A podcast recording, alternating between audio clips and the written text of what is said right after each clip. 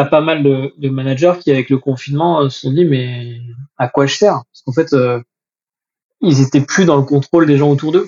Euh, les gens répondent plus à mes emails. Euh, j'ai pas de nouvelles. Euh, je fais des points d'équipe, ils viennent pas. Et en fait, ça questionne beaucoup le statut du manager, ce qu'on lui demande, ce qu'il doit faire, comment il doit interagir. Et, et, ça va prendre du temps. Il y a des gens qui vont s'y faire, il y a des gens qui vont moins s'y faire. Mais c'est, euh, moi, je trouve ce sujet passionnant. Je crois que nous pouvons tous avoir un projet rentable. Le trouver n'est qu'une question de temps. C'est pourquoi je vais à la rencontre des entrepreneurs qui réussissent pour décortiquer comment ils font et partager ce que j'apprends avec toi. Mon but est qu'ensemble nous puissions être plus libres grâce à nos projets. Toutes les deux semaines, des entrepreneurs partageront en toute transparence leur parcours, leurs réflexions et leurs solutions pour devenir rentables. Je suis Martin Donadieu et tu écoutes Indie Makers, le podcast qui t'aide à te lancer pour vivre de tes projets. Aujourd'hui, on est en présence de Baptiste Bénézé. Alors, premièrement, merci d'avoir accepté mon invitation. Merci à toi. euh, du coup, Baptiste, si tu veux résumer ton parcours en deux, trois phrases, comment tu le présenterais? Ouais, alors effectivement, merci beaucoup pour l'invitation. Moi, je m'appelle Baptiste Bénézé, tu l'as dit. J'ai 39 ans, je suis marié, j'ai trois garçons. Moi, je suis ingénieur de formation à la base, donc euh, j'étais pas du tout prédestiné à faire des choses qui soient proches de l'humain, on va dire. Euh, j'ai un parcours euh, très classique d'école d'ingénieur. En revanche, dans, dans mon parcours, ce qui est le premier truc marquant, c'est que quand j'ai commencé à travailler, j'ai tout de suite su que je voulais pas travailler dans une grosse boîte. J'étais assez refroidi par un stage en R&D dans un grand groupe industriel français. Donc, euh, je me suis tout de suite orienté vers des petites structures. Euh, mon premier job que j'ai eu, enfin, que j'ai occupé pendant 3-4 ans, j'étais chef de produit sur un, projet qui était assez innovant. C'était un poste de radio Wi-Fi. Alors je te parle de ça, on est en 2007. Euh, L'iPhone n'existe pas. D'accord. C'est vraiment le temps d'avant, 2006-2007. Et l'idée, c'était euh, un produit qu'on vendait euh, bah, sous marque Orange, France Télécom s'appelait la Live Radio.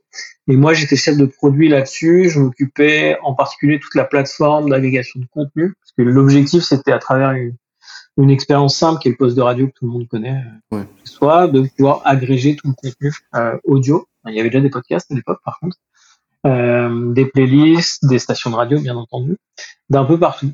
Euh, donc voilà, je me suis occupé de ça pendant 2-3 ans. C'était euh, assez innovante, assez jeune. J'ai rencontré des gens euh, super là-bas. Euh, et en fait, ce qui s'est passé, c'est Et du coup, c'était affilié à Orange, mais t'étais pas vraiment dans Orange. Parce que... Moi, j'étais pas Orange, j'étais un prestataire. En fait. On travaillait pour eux sur un modèle double en fait de, de construction de produits physiques. Donc ça, c'est déjà un truc qui me plaisait bien à l'époque, et surtout d'opération de, de, cette plateforme d'agrégation de contenu. Euh, donc on a fait ça pendant 2-3 ans en créant bah, tout de A à Z. C'était un peu un, un défi assez dingue parce qu'on était une dizaine de personnes et on allait de, du sourcing des, des composants à Shenzhen jusqu'à effectivement euh, des réunions en disant qu'est-ce qu'on référence comme radio euh, sur la plateforme. Et en fait, ce qui s'est passé, je vous dis un petit peu, c'est 2007, 2007-2008, il y a l'iPhone qui sort et l'App Store qui sort 6 mois, ouais, je sais plus, c'est entre 3 et 6 mois après. Et Orange nous demande de euh, concevoir une application de lecture euh, de radio basée sur la plateforme qu'on avait développée pour l'iPhone. Euh, avec un modèle de distribution qui était très drôle à l'époque puisqu'on était payé par téléchargement gratuit de l'application. Donc en fait, euh, c'était un modèle, pour te dire où on était, c'était assez rigolo. Ah, ça a été un carton et en fait, on s'est vachement orienté. Moi, je me suis vraiment réorienté sur le mobile à ce moment-là parce que nous, enfin, l'iPhone, parce que nouvelle interface qui permettait de faire beaucoup de choses très très rapidement. Parce que aussi, euh, comment dire, on avait commencé à faire du mobile, nous, à regarder ce qu'on pouvait faire euh, justement en applicatif mobile, euh, parce que travaillant avec Orange, bah oui, la lecture de radio et le mobile, ça, ça faisait un peu sens. Et on était sur un business qui était euh, hyper, euh, comment dire, hyper structuré avec les opérateurs d'un côté, les constructeurs de l'autre, les fournisseurs de, de services euh, encore d'un autre côté. Et il fallait en gros deux ans pour que du soft arrive dans des téléphones que les gens tenaient dans leurs mains tous les jours. Là, l'App Store arrive et ça pète tout ce paradigme-là et ça ouvre un certain nombre d'ouvertures assez dingues. Moi, j'ai continué à faire, à travailler avec eux pendant pendant six mois, un an, à faire plutôt des interfaces radio sur mobile. Je me suis éclaté à faire ça. Et en fait, là, j'ai j'ai remonté une structure au sein du groupe Faber Novel qui était en gros une structure qui faisait plutôt du service, donc de l'édition de produits pour les tiers, mais de l'édition de produits mobiles. Donc en fait, j'ai structuré un business qui s'appelait Appidium avec d'autres associés qui étaient effectivement de la. en gros, on créait des applications mobiles de A à Z pour des clients tiers. C'est un truc que j'ai fait pendant sept ans. J'ai monté la structure de, on était trois au départ. Quand je suis parti, on était plus de 50. Ah oui. Euh, deux bureaux, un bureau, un à Paris, un à Lyon. Et puis des produits et des clients assez, euh, assez prestigieux, assez chouettes. On faisait l'application de la RATP, on faisait les applications euh, MyCanal. Euh, voilà, c'est vraiment euh, une structure très très experte sur ces sujets-là, qui agrégé en gros trois compétences hein, du développement technique, du développement front et enfin du développement applicatif et du développement back office, du design d'interface surtout et de la on va dire du pilotage projet, de la gestion de projet, de la gestion de produit, puisque effectivement comme on travaille avec des clients, il fallait s'interfacer avec eux.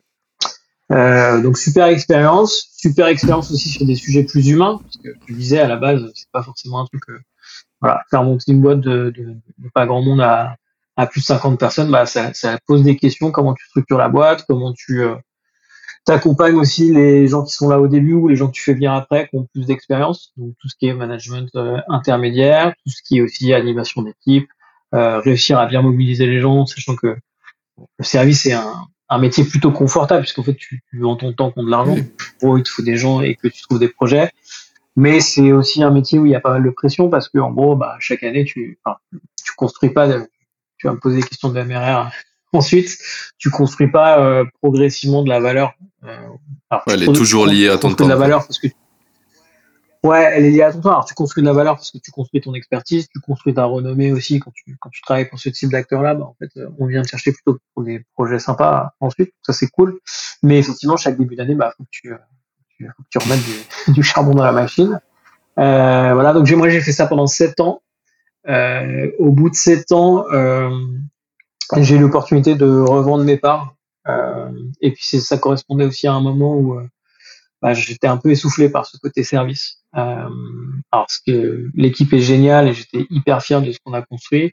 Mais moi, j'avais besoin de passer à, à d'autres choses aussi, à reprendre un petit peu de, de recul. Donc, c'était il y a, il y a à peu près trois ans euh, il y a à peu près trois ans. Je te dis, ouais, j'ai fait ça pendant sept ans. Et, euh, et très vite, en fait, euh, aujourd'hui, je suis le cofondateur de Team Bakery. J'aurais dû me présenter comme ouais. ça au départ. Euh, c'est une, une, boîte que j'ai que j'ai montée avec un, un copain à moi qui s'appelle Arnaud Joubet.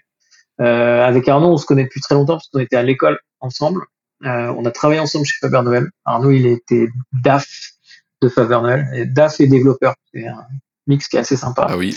euh, et puis on, on, on s'est revu effectivement au moment où j'ai quitté Apidia, mais on a décidé de monter un projet autour de, du travail en équipe en fait, qui est, euh, qui est un des sujets qui nous bottait bien tous les deux. On se disait bah en fait il y a beaucoup de choses à reconstruire pour euh, effectivement recréer de la cohésion et aider euh, et sortir un peu du, du, schéma classique de la formation où en gros j'isole des managers pour euh, les aider à devenir très bons managers en espérant qu'ils mettent des choses en place avec leur équipe. Et dans la réalité, ben, on se rend compte que ce gap-là, cette distance-là, elle est complètement artificielle et qu'on peut travailler autrement pour bah, aider les équipes à mieux se synchroniser, à mieux travailler ensemble, mais surtout à, à comment dire, à, à trouver elles-mêmes euh, ses règles de fonctionnement, ses modes de fonctionnement, ses, ses réflexes. Et c'est ça, c'est le gros sujet de, de réflexion, d'expertise et de développement qu'on a sur, euh, sur Team Bakery aujourd'hui. C'est rigolo, ça fait très écho à une expérience que j'ai eue qui a été euh, on va dire, euh, une expérience éclair, mais j'ai fait les process de recrutement pour aller chez PSA Digital à un moment donné.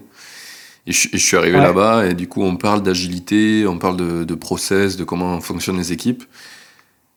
Et je les regarde, et tu sais, moi j'ai bossé qu'en startup, justement, j'avais pas eu des bonnes expériences avec des grands groupes, ça m'avait jamais trop plu, mais là j'avais une opportunité, je me suis dit, je vais quand même aller voir. Et en fait, euh, c'était pas du tout agile, ils avaient pris la méthode qui était dans les bouquins, et ils appliquaient à la lettre.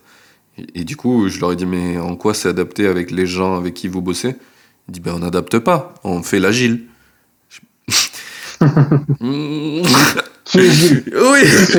J'étais là, mais je crois qu'il y a quelque chose que vous n'avez pas compris dans le mot. mais. alors, nous, on est... moi, moi, mon expérience, elle était beaucoup plus. Enfin, elle était même encore plus bas, bas ouais. niveau que ça. Hein.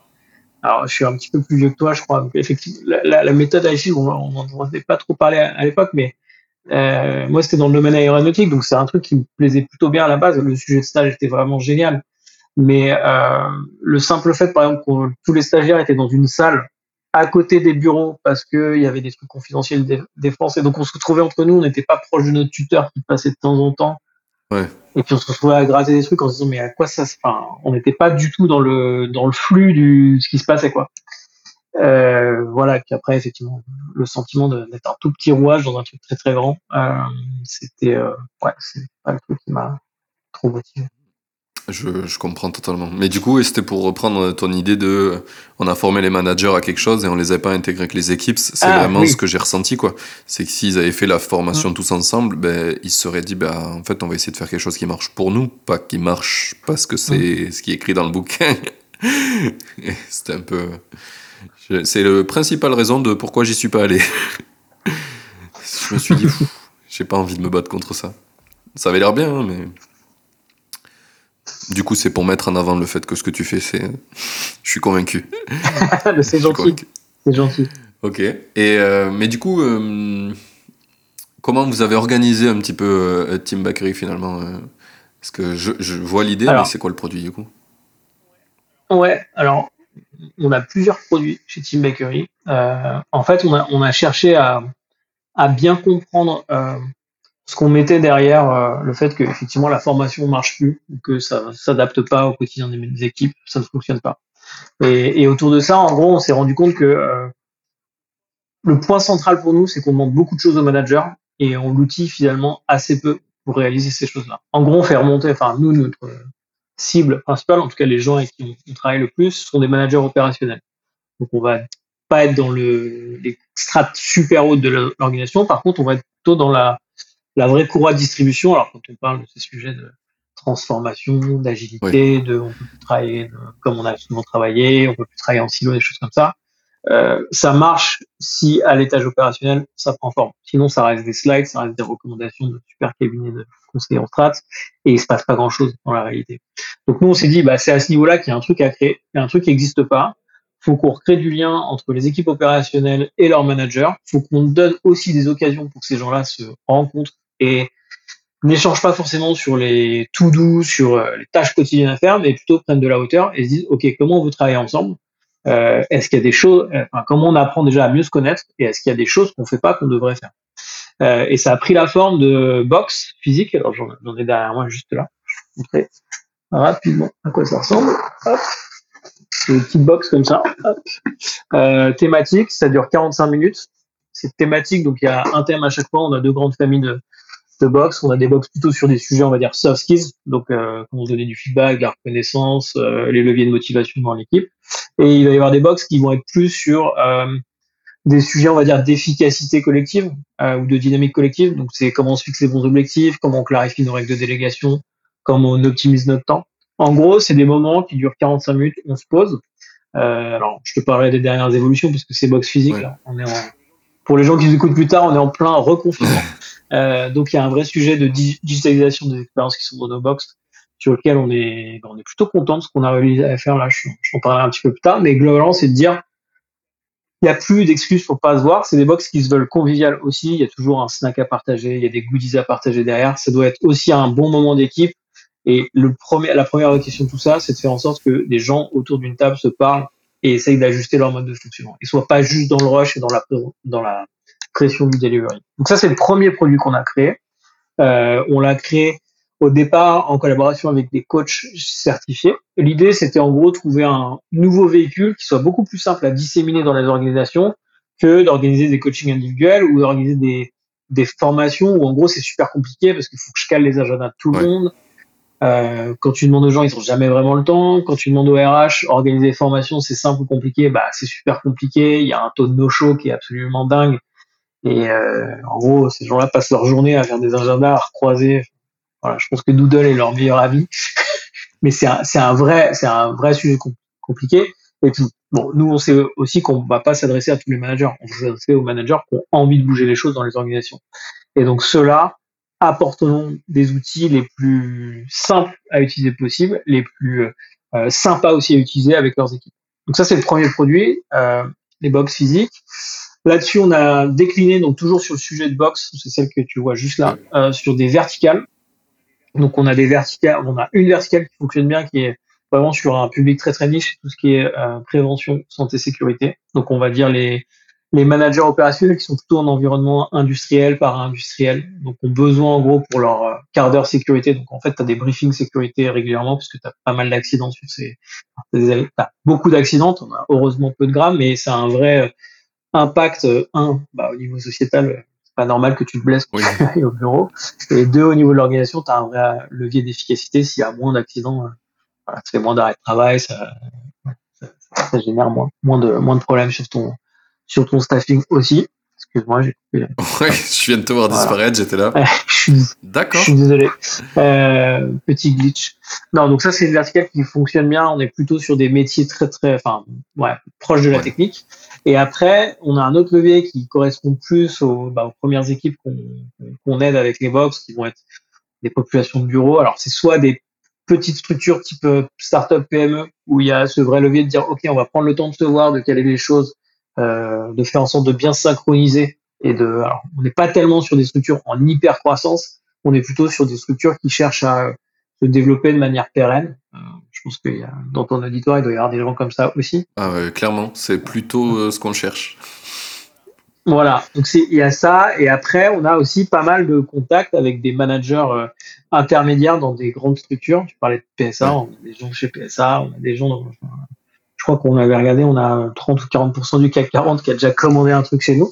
Et ces gens-là, on vient les aider plutôt avec une application euh, en ligne, c'est un SaaS, qui s'appelle le Journal, en bêta, euh, on commence à ouvrir à de plus en plus de monde, qui est en gros un journal de bord de ton équipe pour euh, rester focalisé sur les trucs importants, enlever tout le bruit.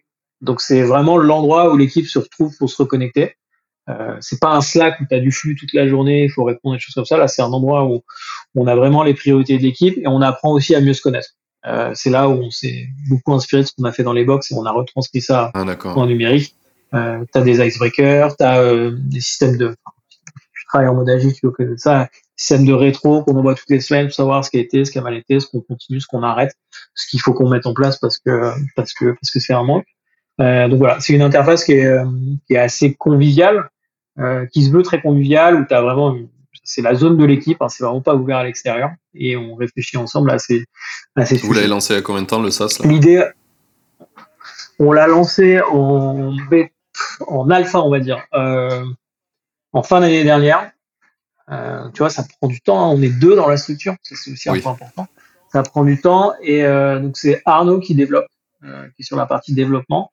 Et là, depuis euh, un mois et demi, Arnaud et moi, on est sur la nouvelle version et on a enrôlé quelques équipes, euh, tu vois, nos plus, nos plus vieux, nos plus vieux, nos plus vieux utilisateurs sur la nouvelle version. Et là, je pense que courant, on va faire un premier rollout la semaine prochaine avec un peu plus de monde et ça va être tout début décembre. Je pense qu'on va, qu'on va sortir une, une bêta un peu plus, un peu plus conséquente. D'accord.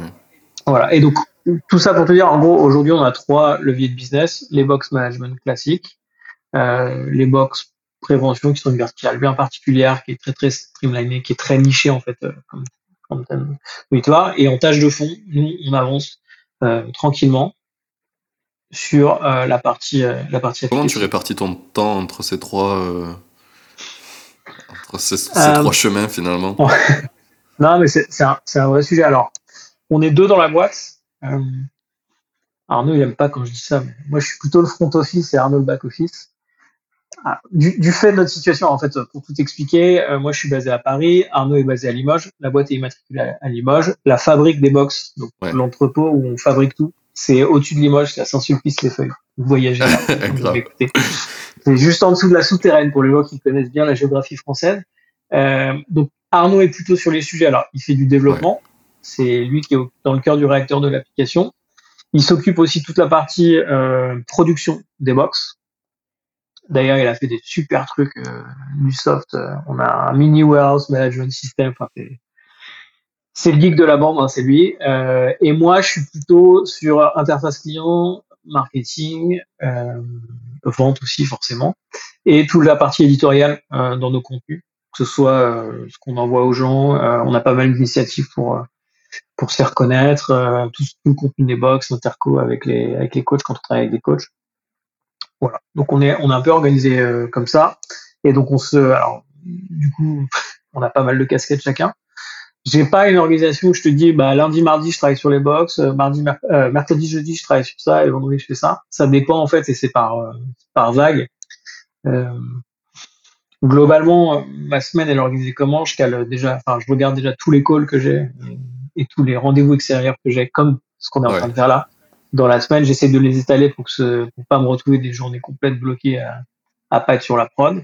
Et après, euh, mes matinées sont plutôt euh, centrées sur de l'écriture, du travail de fond, et mes après-midi plutôt sur euh, bah, tout ce qui va être euh, réunion avec nos clients, nos interfaces, les prestataires qui travaillent avec nous et du partenariat, enfin les trucs. Je suis plus ouvert vers l'extérieur l'après-midi et vers l'interne je suis vraiment concentré sur ce que j'ai à écrire matin. Et après, bah, les en fait, je te dis, il y a trois lignes de business différentes, mais en fait, tout se parle. Parce qu'en fait, le cœur du système, c'est aider les équipes à mieux bosser ensemble. Donc, tout ce qui est en termes de contenu, quand je construis un contenu, euh, tu vois, on a une newsletter gratuite, c'est, s'appelle le défi de Roger, c'est un défi par semaine pour t'aider dans ta vie au bureau. Bah, en fait, ces défis, je les écris beaucoup euh, en m'inspirant de ce que je suis en train de rédiger dans les box ou des interconnexions que j'ai avec, euh, ou des, pardon, des interactions que j'ai avec mes clients, euh, managers, parce qu'on est, enfin, tu vois, on est une jeune structure, on prend le temps de parler, alors, pas à tous nos clients, c'est pas possible, mais chaque fois que les clients ont une question, ils pensent à nous et on, on programme un petit call, on se parle et en fait, en parlant avec, en démêlant certaines situations, tu dis, ah, faudrait que je fasse un truc là-dessus. Donc, ça t'oblige à avoir effectivement un côté euh, très organisé dans la façon dont tu gères tes journées, mais après, tu peux passer d'un sujet à l'autre et, et enfin, d'une certaine manière, recycler des trucs que tu as fait, que tu as mis en place pour aider d'autres d'autres parties. Ok. Et même, enfin, si tu veux, pour te parler de l'application, te reparler de l'application de monde, la méthode qui est dans l'appli, parce qu'en fait, c'est un, c'est un produit de, on va dire, de productivité collective, mais c'est aussi un produit très éducatif l'enjeu derrière pour nous, c'est aider les équipes à mieux travailler en asynchrone. Le sujet du moment avec le télétravail qui se redémocratise, on espère que cette fois il va, il va rester un peu plus. Alors voilà, il va y le avoir sort s'acharne contre nous pour, pour qu'il y ait du télétravail, quoi. Bah oui, bon, moi je prends ça comme une oui, opportunité. effectivement, sinon tu, sinon tu, sinon t'avances pas. Mais euh, globalement, ce qui se passe derrière, c'est d'expliquer aux gens. Euh, vous pouvez pas passer votre vie à faire des marathons sur Zoom. Ça, vous allez péter un plomb et ça ne marche pas. Euh, essayez de mettre en place, d'injecter de la synchrone, de laisser les gens aussi s'organiser dans leur journée, d'avoir confiance. Voilà, on, est vraiment sur tous ces sujets-là, de créer un climat de confiance, de créer un climat où euh, les gens prennent le temps de mettre du contexte quand ils écrivent des choses. Euh, c'est par mail, c'est par chat. Il n'y a, rien de pire que le message dans le chat qui dit euh, t'as deux minutes. Truc, un, tu m'as dérangé. Deux, je stresse parce que je sais pas de quoi tu vas me parler. Et voilà, et je suis complètement bloqué et j'arrive pas à avancer. C'est le genre de truc qu'on essaye de, contre lesquels on essaie de, de, de, se positionner et d'expliquer aux gens, mais en fait, c'est normal quand il y a du stress de vouloir communiquer, mais par contre, il y a, des gens à distance, il il y a des réflexes à trouver, il y a des choses à ne pas faire. C'est, ouais, c'est euh, infonctionnel quand tu es dans un système où le but c'est de pouvoir être asynchrone. Si le mec, tu lui prends du temps pour qu'il puisse rien en faire de cette information, c'est genre, il, supprime-le, ce message ne le met pas. c'est... Là, je parle des trucs négatifs, mais tu as aussi des super trucs euh, Enfin, moi, là, nous, on a la chance d'accompagner des, des équipes chez Renault, qui est plutôt une entreprise historique. Euh, euh la majorité des managers, euh, de problèmes. Hein. Mais la majorité des managers salue quand même le fait d'avoir, euh, comment dire, beaucoup plus de souplesse dans l'organisation individuelle et même dans l'organisation de leur équipe. Il y a des équipes où le moral est bien meilleur depuis qu'ils sont en, asynchrone. Parce que, euh, bah parce que. Ah, mais moi je suis convaincu que c'est parce que les gens ne savent pas travailler en asynchrone. mais quand tu sais travailler, ouais, puis t'as, as des, des, bons avantages. Quoi. Des, ouais, puis t'as des vrais leviers. Quoi. Euh, ces boîtes-là ont des sièges sociaux assez loin de Paris, assez loin du centre de Paris, par exemple. Oui je suis désolé, je fais une remarque très parisienne, je suis désolé pour les gens qui ne sont pas à Paris, mais globalement, euh, ça crée un vrai levier d'attractivité. C'est-à-dire, euh, les gens n'ont plus une heure et demie de transport pour se rendre, pour se rendre, euh, pour se rendre sur le siège. Ils gagnent, ils gagnent trois heures dans leur journée. C'est juste génial. Déjà, c'est génial pour l'organisation parce qu'il y a au moins une heure et demie de travail en plus chaque jour. Et deux, bah eux, euh, une fois qu'ils ont fini de, une fois qu'ils ont fini de bosser, ils sont, ils sont, ils sont chez eux. Après, je dis ça, c'est, ça dépend des cas. nous, on a vu, parce qu'on a, on a fait pas mal d'études là-dessus, je suis dans plusieurs euh, groupes de réflexion là-dessus. Sur le télétravail, on voit qu'il y a vraiment deux choses qui font que c'est bien vécu. C'est un, est-ce que j'ai un endroit pour bosser chez moi? Est-ce que je peux m'isoler, me mettre au calme? Et deux, effectivement, il y a les enfants. Nouveau, le nouveau confinement dans lequel on est pour l'instant, les enfants sont à l'école et je pense que ça va vraiment changer les choses. Mais si t'as les enfants chez toi, faut pas dire que tu peux télétravailler, c'est pas possible. mais là, la, première version euh, du confinement, ça fait 7 ans euh, que je travaille en, en remote, en télétravail, tu vois, donc euh, je suis bien au clair. Mmh. Et effectivement, tant que j'avais pas un casque qui m'isolait de là où j'étais, c'était très dur, quoi. Si j'avais pas une pièce à part, là, tu vois, je peux le faire n'importe où, je suis dans le salon, mmh. ma copine elle est à côté, tout, tout va bien. Mais, euh, mais oui, si t'étais pas isolé, et du coup, quand j'ai vu le premier confinement et que tous les mecs disaient mais c'est horrible le télétravail, ben, c'est pas ça. On t'a pas dit de travailler dans un brouhaha constant. ça, ça ne fonctionne pas, ça. Ou, enfin. Ouais. Mais je dis qu'on a fait un premier confinement, c'était le crash test du télétravail. Et en gros, euh, euh, c'est les boîtes qui étaient résistantes au, télétravail, on leur a dit bah vous n'avez pas le choix. Donc c'est crash test, on vous jette dans le bain et puis on voit comment ça se passe. Et je pense que les gens ont appris aussi. Ouais, ouais. En tout cas, ça a montré, un, que ça pouvait avoir des avantages, et deux, qu'il y avait vraiment un besoin d'accompagnement et d'aider, euh, effectivement, d'aider les publics, parce que, effectivement, il y a des, des publics qui sont un peu plus. Et puis, encore une fois, le télétravail concerne pas tout. Ben, en fait, euh, moi, c'est un truc que j'ai répété souvent et que les gens, je sais pas pourquoi, ils avaient du mal à se rendre compte, mais genre pour travailler dans un bureau, t'as appris à le faire, t'as appris à te lever le matin à y aller, bon, t'as appris à l'école sûrement à le faire ça, mais t'as quand même appris quelque part à, gérer ce système pour travailler. Mais le télétravail c'est pareil, en fait tu dois apprendre à gérer ce système nouveau.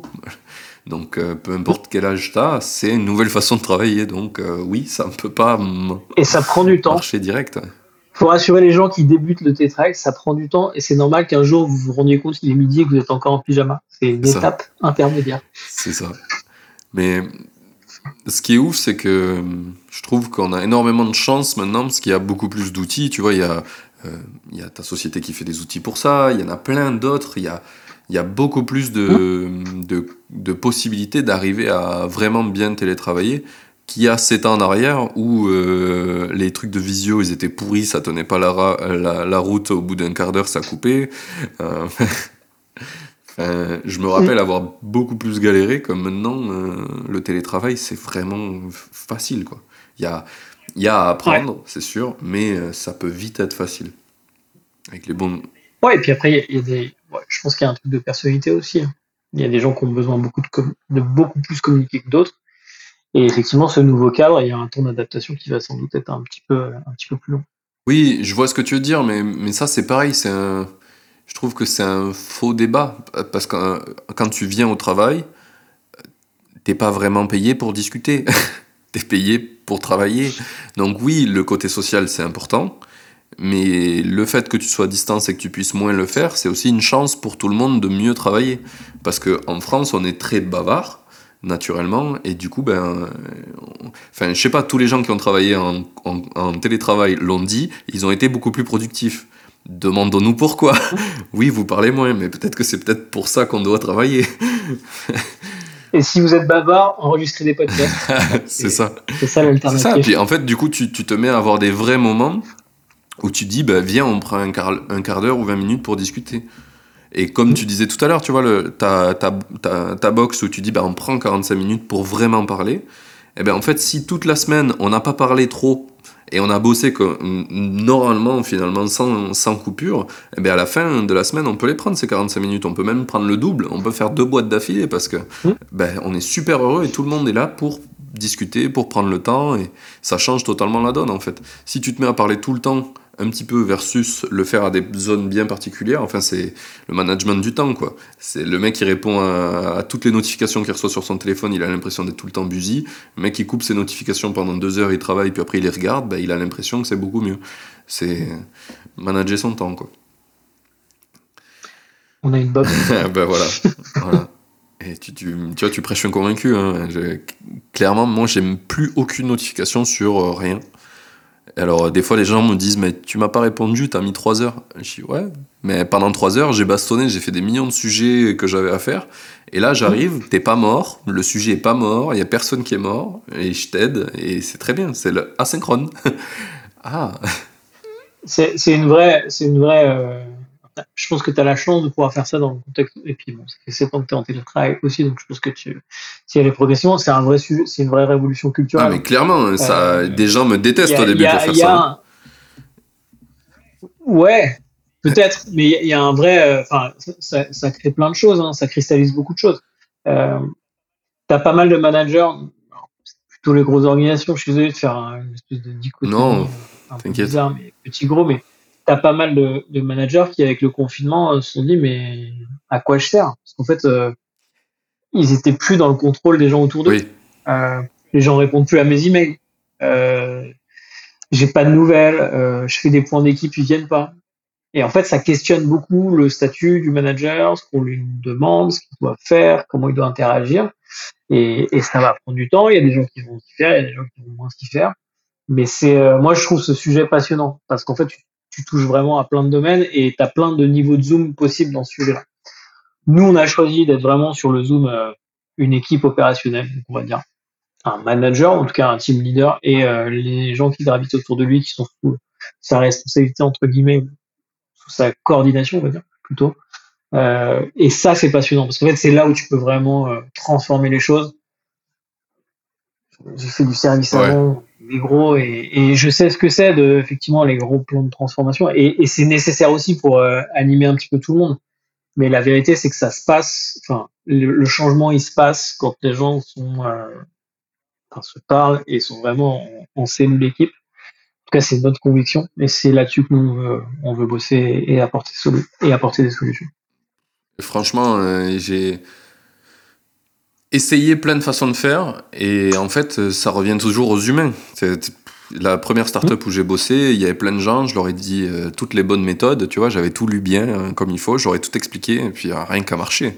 Et puis je les ai engueulés parce qu'ils comprenaient rien, et puis ils m'ont dit, mais pourquoi tu nous engueules? Enfin, genre, euh, enfin, c'était illogique en fait, et je pense que effectivement, embarquer les humains, ben, ça prend du temps, il faut qu'ils apprennent, il faut leur répéter, il faut les engager, c'est pas c'est pas juste en leur filant un cours que ça marchera quoi. C'est en faisant des, plein de petites choses qui se qui, viennent euh, un petit peu euh, enrichir cette expérience pour que ça ils, en soient imprégnés.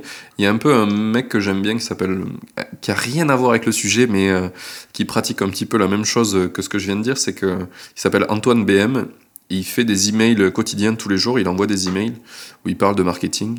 Et, et, et lui en fait il met en avant le fait de que c'est super important de faire plein de petits contenus plutôt que des gros contenus en marketing parce que parce qu'en fait pour lui c'est la meilleure moyenne d'imprégner les gens c'est de quotidiennement leur ramener une petite couche supplémentaire de quelque chose de l'éducation de ce que tu veux vendre et du coup à la fin ils sont convaincus alors ça va mettre peut-être 45 jours mais ils seront extrêmement profondément convaincus tu leur auras pas volé euh, une vente euh, euh, ils seront vraiment convaincus s'ils sont restés après ces 45 contenus et même si c'est des contenus très courts.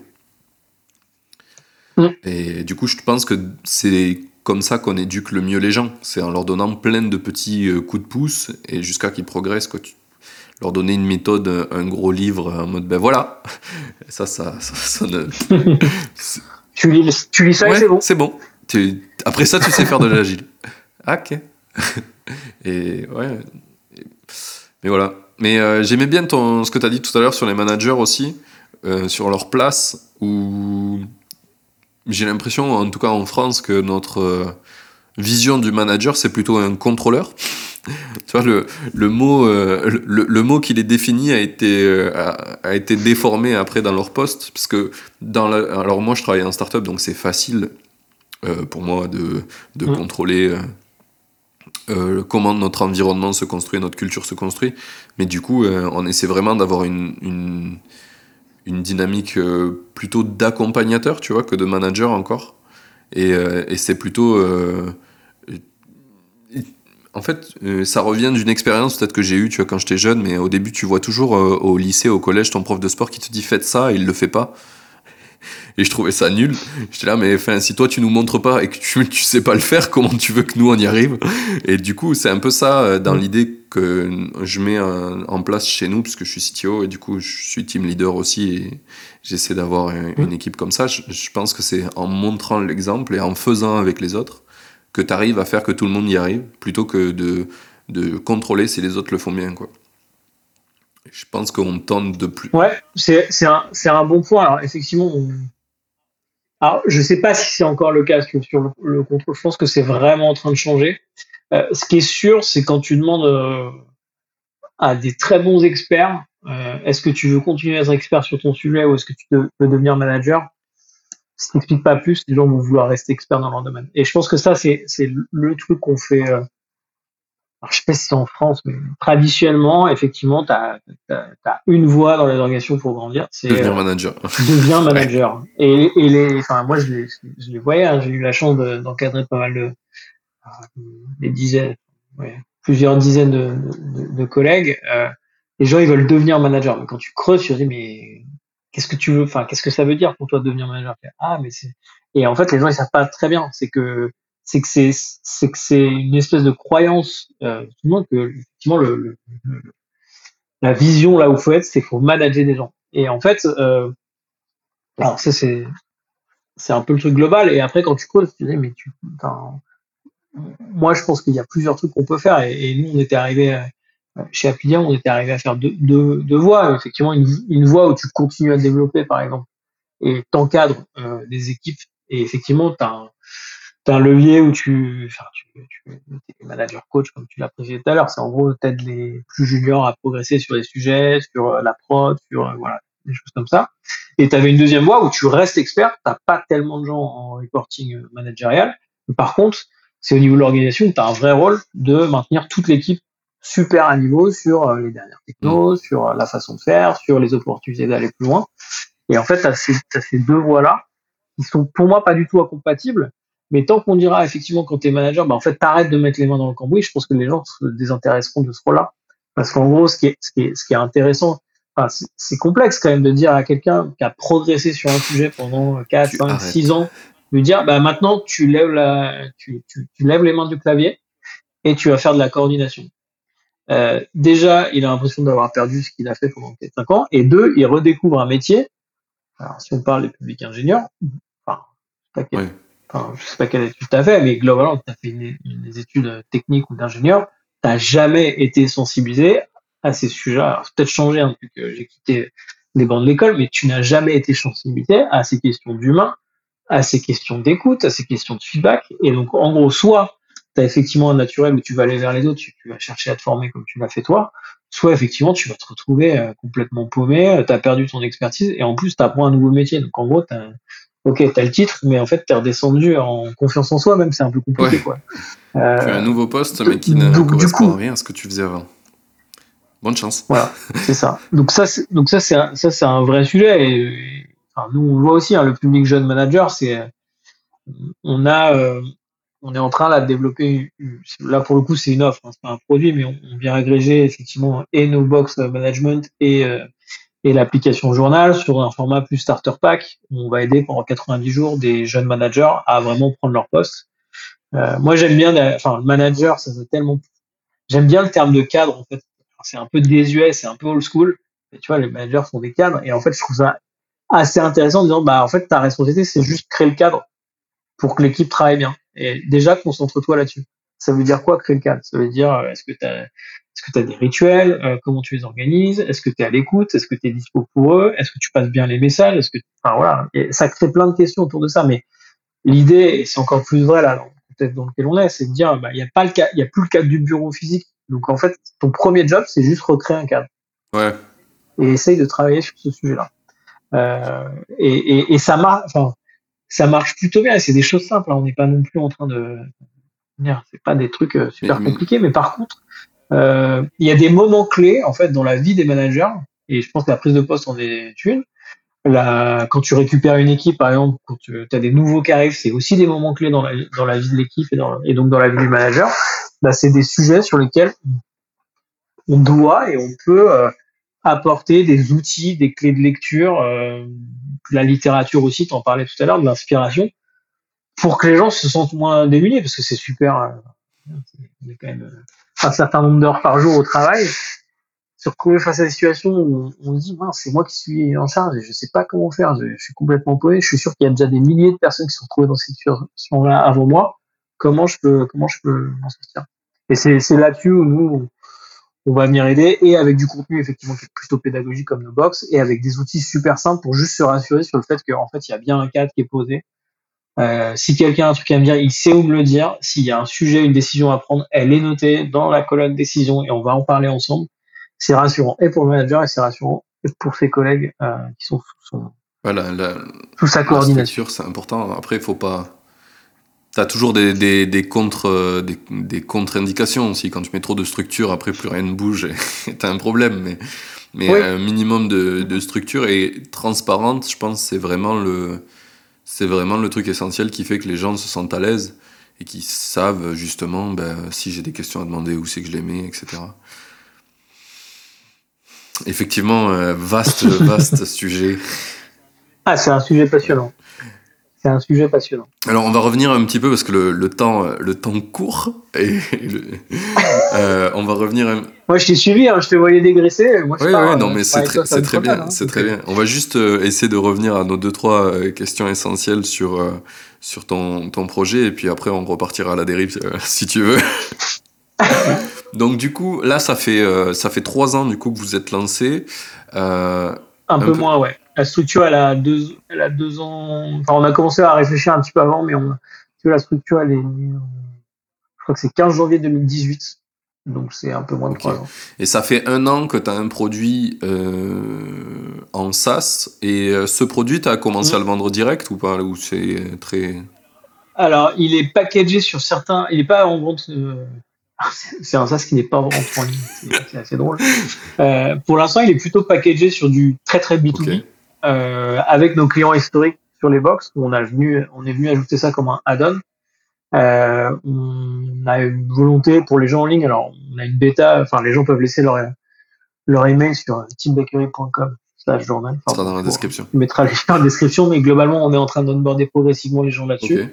Euh, ça reste une bêta, donc on fait pas payer les gens encore. Enfin, il y aura, il y aura un prix, mais on ouvre l'accès gratuitement euh, aux premiers utilisateurs. Et par contre, effectivement, il est packagé euh, en forme classique, alors très proche de ce que je faisais à l'époque où je faisais du service en licence annuelle pour, euh, pour nos clients grand compte. voilà. On a par exemple Chrono, on a Mazar, on a Accenture. D'accord. Tu peux, tu peux, tu peux donner une approximation du MRR que ça génère, ça? Hum, Non, je peux pas donner le chiffre. Par contre, je peux te dire qu'on est rentable à deux. Euh, attends, je peux, enfin, sur notre CA global, on est, euh, on est bien rentable à deux, on se paye euh, correctement. Donc ça reste euh, un CA modeste, on est en première année d'exercice, mais c'est plus d'une centaine de milliers d'euros sur l'année, donc c'est voilà. Ok. Mais c'est le début. Et, en vrai, je serais incapable de te le dire parce que j'ai fait des licences annuelles. Oui. Je sais pas quand est-ce que c'est. Oui. On n'est pas encore dans le schéma. Je pense qu'on va y arriver, mais on veut surtout pas se stresser. On a la chance d'avoir les autres euh, leviers business que sont nos box qui nous donnent aussi euh, des euh, comment dire, des salles qui nous permettent de manger, pour faire simple, qui nous ramènent du CA. donc plus plus en fonctionnement campagne là sur ces trucs-là, on est sur des campagnes annuelles on envoie six box tous les deux mois à ces collaborateurs-là, mais on construit strat par strat et pour l'instant on joue sur les trois leviers. Et sur le SaaS, on sait que ça prend plus de temps. Ouais. Euh, je pense que tu en as parlé dans pas mal de tes autres épisodes, mais en gros, nous, on a, on a cherché un moyen de financer notre croissance, euh, enfin, déjà d'en vivre correctement avec nos familles, euh, et ensuite de financer notre croissance. Et on s'est rendu compte qu'effectivement, on allait aller progressivement plus sur du soft et plus sur du full numérique, mais que bah, on allait faire des choses dans l'ordre, des gens se fait connaître sur ce marché-là, on apporte une, valeur, une proposition de valeur assez différente. Comme tu disais, il y a du monde hein, sur la partie euh, alors, je sais pas si c'est animation, synchronisation, chat, productivité en ligne. Il y a du monde. Nous, on a un levier. Enfin, comment dire On, on va pas tout faire. On est deux. Hein, on n'a pas la prétention de dire qu'on va aller se mettre face euh, aux très très gros du secteur. En revanche, on sait qu'on peut apporter de la valeur effectivement aux, petites équipes qui ont envie de créer euh, cet endroit un peu euh, calme où on prend du recul toutes les semaines, en tout cas à chaque fois qu'on se voit, à chaque fois qu'on se coordonne, on veut mettre en place la synchrone, on veut y aller progressivement. Et surtout, on veut euh, réussir à bosser hors du flot des, des notifs. C'est un truc qui nous tient à cœur. Nous, enfin, pour être simple, hein, euh, le soft à la base, c'est un truc qu'on a créé pour nous. On a testé plein de trucs, de euh, Trello, Basecamp, euh, Slack. Enfin, tu vois, ça fait ça fait quasiment huit mois qu'on n'utilise plus Slack. Ah oui. Jamais. On n'utilise plus Slack. On a le journal et si jamais il y a une urgence, on s'envoie un SMS. Mais ça arrive euh, une fois toutes les quatre semaines, quoi. Mais sinon, on fait tout là. Dès qu'on a un sujet, on le rentre là. Ouais. Donc ça, c'est un, c'est, c'est un vrai sujet. Bon, alors après, on sait qu'on n'a pas vocation à, à servir toute la terre et qu'on va cibler des gens bien. Oui, tu cherches une niche. gens ouais. Qui veulent vraiment avoir cette. Bah, je cherche une niche, ouais. Et puis on, on est convaincu qu'il y a, euh, qu'il y a pas mal de monde qui a besoin de retrouver cette sérénité euh, et de se dire, bah en fait, euh, mais, en fait, on peut, on peut, on peut réussir à travailler sans recevoir des notifs toute la journée. Et on peut réussir à travailler juste en se posant peut-être 10 minutes tous les soirs en disant ok quels sont les sujets que j'ai besoin de donner à l'équipe ou quand euh, j'y pense bah tiens je me note le truc on en parlera la prochaine fois qu'on se voit Oui, c'est ça. Bah, cl- clairement, moi, dans le process, je fais ça, euh, genre, euh, une fois que je m'arrête à midi, je regarde euh, pendant 10-15 minutes euh, les trucs que j'ai reçus, euh, qu'il faut que je réponde, comme les emails, quoi. Je fais un petit check et pareil, en fin d'après-midi, c'est tout. Fin. Très simple. je, je peux te faire une dissertation sur l'email sujet qui me passionne je trouve que c'est un outil qui est tellement puissant et tellement mal utilisé Je l'ai détesté pendant longtemps, c'est un autre sujet euh, mais je suis plutôt d'accord avec Ah toi. ouais. ouais. Et, y a- si tu veux, je l'ai détesté parce qu'il est mal utilisé, comme on déteste plein d'outils euh, dans notre monde qui nous entoure parce qu'on sait pas les utiliser ou que les gens les utilisent mal. C'est euh, comme les gens qui te disent euh, l'argent c'est nul, euh, ça détruit le monde. C'est juste un outil, c'est juste un outil. Oui, peut-être des gens l'utilisent mal, effectivement, mais ça c'est pas en relation avec le, le- intrinsèquement l'outil quoi. Donc euh, ouais ouais, je suis, je suis absolument d'accord avec toi sur le- sur l'email. Euh, bah du coup, on, on a fait un petit peu cette question-là. Donc, en, en gros, tu tentes de plus en plus à aller vendre ton SaaS finalement, pour avoir un petit peu euh, moins Ouais. besoin de Bah, en revendre gros, tes services cha- chaque, jour, quoi. alors il y a un truc qui est super intéressant dans ce qu'on a fait avec les box moi j'ai fait du service avant donc je savais ce que c'était de vendre du temps Euh, alors on avait la chance c'est qu'on vendait beaucoup de forfaits donc on, on arrivait à avoir une belle marge à la fin de l'année parce que effectivement on était plutôt beaucoup plus efficace que Ouais. que si on vendait ça au, au- au- au jour. Euh, tu as toujours le sujet. Alors, la formation, par essence, est un métier qui ne scale pas. C'est impossible de scaler de la formation. Tu es formateur, tu te rends ou tu fais une visio, bah, tu, veux, tu peux vendre que tes temps et tu peux pas faire, euh, tu peux pas faire 20 000 euh, sessions dans, la, dans une même journée. Alors, aujourd'hui, on fait pas 20 000 box dans, jour, par journée. Par journée J'espère. Je touche les bois pour qu'un jour ça arrive. Mais globalement, on, est un, on a un outil qui scale plutôt bien, qui est un outil physique. C'est très Oui. bizarre. Ce que tu dis, ça peut scaler avec un outil physique. C'est qu'en fait, on, effectivement, on, on a du contenu qu'on peut bah, amener. On a une capacité pour un prix euh, euh, complètement accessible à vous envoyer tout ce qu'il faut pour vous animer ces séances-là euh, ensemble. Donc ça, c'est un truc de base qu'on essaie de créer. Après, effectivement, on connaît les limites de ce sujet-là. C'est qu'il y a pas mal de logistique, que, effectivement, il faut envoyer les choses dans le jour. Contrairement à ça, où tu payes, tu as accès au produit, bah là, tu payes et tu reçois ta box euh, deux, trois, quatre jours après. Ce qui est un peu compliqué, il faut que tu t'organises. Donc effectivement, euh, le, le- les box, on a testé plein de choses, on a eu plein de fails. Et aujourd'hui, le. Tu peux parler d'un de tes fails? Ouais. Bah, le premier, le tout premier, euh, qui était un raccourci trop rapide, je pense, c'est que on s'est dit, tiens, on va faire des, des box pour les équipes. Ah, bah, on va prendre, euh, nous, effectivement, le MRR, tout de suite, on voulait du MRR, c'est génial. Donc, on va faire des box sur abonnement. Euh, alors, on a des clients qui fonctionnent comme ça, mais aujourd'hui, c'est une minorité de nos clients qui fonctionnent comme ça, parce qu'en fait, euh, c'est super, déjà, c'est super engageant de faire une box avec ton équipe. C'est-à-dire que tu prends le temps de faire ça avec ton équipe, de regarder comment c'est fait, d'organiser une séance avec ton équipe, tu te mets en certaine manière en danger en tant que manager, ça démontre une forme de courage, dire, oh, tiens, on va, je prends et je me repose pas sur quelqu'un de l'extérieur qui va venir nous expliquer comment on fait, nous tenir par la main et, et nous faire accoucher nos idées, on va, on va le faire nous-mêmes et on, confiance sur le fait qu'on arrive nous-mêmes. Une box par mois, euh, bah, au départ, on faisait des box, il y avait trois expériences dans chaque box, Enfin, tu vois, on est- en bon ingénieur, on avait pensé à tout. euh, le livret, il faisait 50 pages. euh. Enfin voilà, on disait, bah, faut que les gens, faut que les gens en aient pour leur argent, donc on va faire un truc hyper, euh, hyper complet. La réalité, c'est que les gens disaient, mais il y a beaucoup, enfin, je prends une box, je peux la faire traîner sur quatre mois. Donc déjà, on a repensé nos box. Ça, c'est le premier point. Et après, on s'est dit, bah non, en fait, euh, euh, on a continué, on a pas mal testé cette formule d'abonnement. Et en fait, on s'est dit, non, mais faisons plutôt un shop, augmentons le prix de nos box, mais faisons un shop. Et en fait, les gens vont venir naturellement. S'ils ont aimé, ils vont parler autour d'eux, ça va revenir. Et donc, tu vois, c'était, ça un peu le, le qu'on a, qu'on a, eu au départ. C'était l'idée qu'on avait était vraiment trop bonne pour nous. Et donc, on s'est dit, tiens, on va prendre le business de la box sur abonnement et on va la transférer dans le monde professionnel. On est en train de le faire d'une certaine manière, mais avec des modalités complètement différentes. Euh, parce que, effectivement, on n'avait pas vu euh, bah, les leviers de la box sur abonnement qui sont vraiment, euh, je me fais un petit plaisir, c'est pour moi, c'est très personnel. Alors que là, on est sur quelque chose de beaucoup plus collectif, qui a vocation à faire évoluer les choses, mais qui, qui ne peut pas être sur la même fréquence. Oui. Tu peux pas faire ça. Euh, tu, tu, peux le faire. Il y a des équipes qui le font, mais quand on interroge nos clients, même s'ils reçoivent une box tous les mois, en général, il se passe pas exactement un mois entre deux box. Euh, ils vont faire, il va y avoir des, des, périodes où ils vont faire deux d'affilée à une semaine d'écart, et puis il y a deux mois où ils vont pas faire de box. Donc il a fallu adapter un petit peu ces, ces modalités-là. Euh, ça, c'est un petit fail. C'était un fail très sympa parce qu'on avait vraiment fait tout le workflow pour que ça marche bien. Euh, et, et, globalement, tu m'entends ouais, Je, je, te vois. Je t'ai perdu. T'es en pause là? C'est l'heure de la pause. J'en profite pour te rappeler de noter le podcast et si tu souhaites m'aider à l'améliorer, mets un commentaire car je les prends tous en compte. Dernière chose, si tu connais des makers que tu aimerais voir dans le podcast, va sur indiemaker.fr. Tu pourras voter pour ceux que tu voudrais voir et ne t'inquiète pas, si un maker est absent de cette liste, tu peux toujours l'ajouter toi-même. On reprend, c'est parti. Hello. Désolé, je sais pas ce qui s'est passé. Petite coupure. Ouais, ça arrive. J'ai perdu euh, ce que je voulais dire.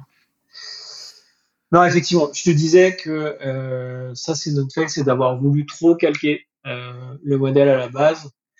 Yes. Et c'est un peu le, le défaut qu'on. Enfin, a eu à plein de niveaux au départ, et qu'on est en train de vraiment. On a changé notre fusil d'épaule là-dessus, et maintenant on va parler à nos clients d'abord avant de développer quoi que ce soit. C'est ça l'enseignement, c'est d'abord leur parler, puis après. Ouais, euh... d'abord leur parler, créer du contenu, créer de la, créer de la, de l'attrait pour ce que tu fais, tester tes idées avant de sortir les trucs de terre. Euh, tu vois, là, pour la consort ces jours-ci, il y a eu euh, il y a eu quasiment un an et demi d'usage intensif par nous, et depuis un an, on a vraiment des gens qui testent une version qui est. Enfin, quand je vois la version qui teste, je me dis bah, vivement qu'on les passe sur la nouvelle parce que c'est vraiment moche. Mais par contre, euh, par contre, on a pu tester plein de features, avoir plein de retours de leur part euh, sur ce qui, sur ce qu'ils font, ce qu'ils utilisent, ce qu'ils n'utilisent pas, ce qui est une bonne idée, ce qui est une fausse bonne idée. Euh. Ok. Très bien. Eh bien, c'est une très bonne réponse à ma dernière question de partie 1. On va pouvoir passer à la partie 2. Euh, c'est quoi un peu les objectifs avec Team Bakery Pour le moment, vous êtes deux, vous voulez aller où? Vous voulez être combien dans le futur? Alors, nous, on veut être deux le plus longtemps possible. Euh, Mhm. voilà. Moi, j'ai une. On s'est fixé un cap, mais qui, qui veut rien dire, en fait, euh, dit comme ça. On voudrait faire euh, un million d'ARR à deux. Euh, donc, tu as plein de façons de le voir. plutôt, ça veut plutôt dire quelque chose hein, pour moi. Ouais, ouais, après, après euh, comme tout objectif, c'est le cap que tu te fixes. Après, ça veut rien dire, mais globalement, nous, on, on est, on est hyper content de là où on va pour l'instant. Euh, on est hyper content de faire des produits physiques. Ça, c'est un truc qui nous éclate Ouais. aussi parce qu'on on sait qu'on a craqué un truc avec ça, qu'on a une position sur le marché qui est différente et qu'on, enfin voilà. Nous, on n'est pas des formateurs en fait. On aide les gens à faire des choses par eux-mêmes. Et ça, c'est un truc qui est central pour nous. On veut aider les gens à être plus autonomes. Euh, on ne croit pas au côté euh, te faire euh, paterner ou materner sur ces sujets-là. Euh, il y a un moment, il faut faire preuve de courage et il faut aller plus loin. Et nous, si on peut t'aider et si on peut t'amener des outils pour que ça se passe bien, on le fait avec grand plaisir. Ça, c'est un truc qui, est assez central pour nous. Euh, et après, quand je dis un million, un million d'ARR euh, à deux, je sais pas si on arrivera à deux, je sais pas si on arrivera à un million, mais en gros, on, aime bien aussi l'idée de euh, automatiser très vite ce, qui a, marché. Là, on est en train de mettre des trucs en place sur sur plus, enfin, sur notre verticale prévention, on met pas mal de choses en place. Sur sur la partie box, c'est bien bien en place. Box c'est bien en place. Sur la partie ça, c'est pas du tout en place parce que parce que enfin, c'est pas en place. bah, c'est en bêta pour le moment encore. Ouais, non, mais je, parlais plutôt de la partie, tu vois, tout ce qui est onboarding, tout ce qui est. Ouais. Les, à côté du SaaS, au-delà de la valeur pure de ton produit, tout ce qui va te permettre de, de générer. Donc ça, c'est un, un, point très très important. On, on veut rester petit parce qu'on est convaincu que, que en fait, euh, tant qu'on n'a pas euh, craqué le truc, ça sert à rien. Enfin, On l'a craqué le truc, mais tant qu'on n'a pas vraiment le truc qui, est, qui fait multiple tout seul, bah, ça sert à rien de remarquer du monde. On va passer trop de temps. Euh, et puis on se connaît très bien en fait avec Arnaud, donc euh, c'est vrai que. ah bah c'est bien plus facile. Ouais, voilà. Donc ça, ça c'est un, un, premier truc. Euh, où est-ce qu'on veut aller bah quand, quand, tu connais bien quelqu'un, tu es plutôt dans la phase où tu n'as pas besoin de parler, en fait. Après, le, le, le, vrai challenge qu'on va avoir vite, quand on va lancer le SaaS, c'est l'internationalisation. Parce qu'effectivement, aujourd'hui, on a des clients euh, quasiment 100% français ou limitrophes. Sur le SaaS, tu vois, le SaaS, la, nouvelle version, elle est tout en anglais. La vocation, quand même, c'est d'aller tout de suite euh, à l'international. Parce qu'on sait aussi que la niche qu'on adresse, en fait, elle n'est pas franco-française. Hein sujet euh, global dont on parle. Et ça, ça va être un gros, gros challenge. Euh, non pas qu'on parle pas bien anglais, mais que ça oblige à revoir beaucoup de choses dans nos mécaniques de vente et, de, et même de communication aujourd'hui. Mais, mais c'est un sacré défi et, et moi je suis, enfin, on va bien se tester sur le marché français, mais après on va, on va aller, on va aller très vite. D'accord. C'est un, un, truc qui me, qui moi me, me motive me motive pas mal. Et ouais, là le truc du moment c'est euh, c'est le il y a encore plein de questions et tout, mais on a vraiment hâte de faire tester euh, ce qu'on a fait. Euh, là vous avez vous avez combien de, de bêta testeurs qui attendent la nouvelle version là? On a un peu moins de 200 équipes là. Oui, c'est pas mal déjà. Euh, que j'alimente avec des choses, avec du contenu, mais bon, il y a un moment, ils vont se dire euh, oh, vous êtes sympa les gars, mais. On veut, on veut mettre les mains dedans.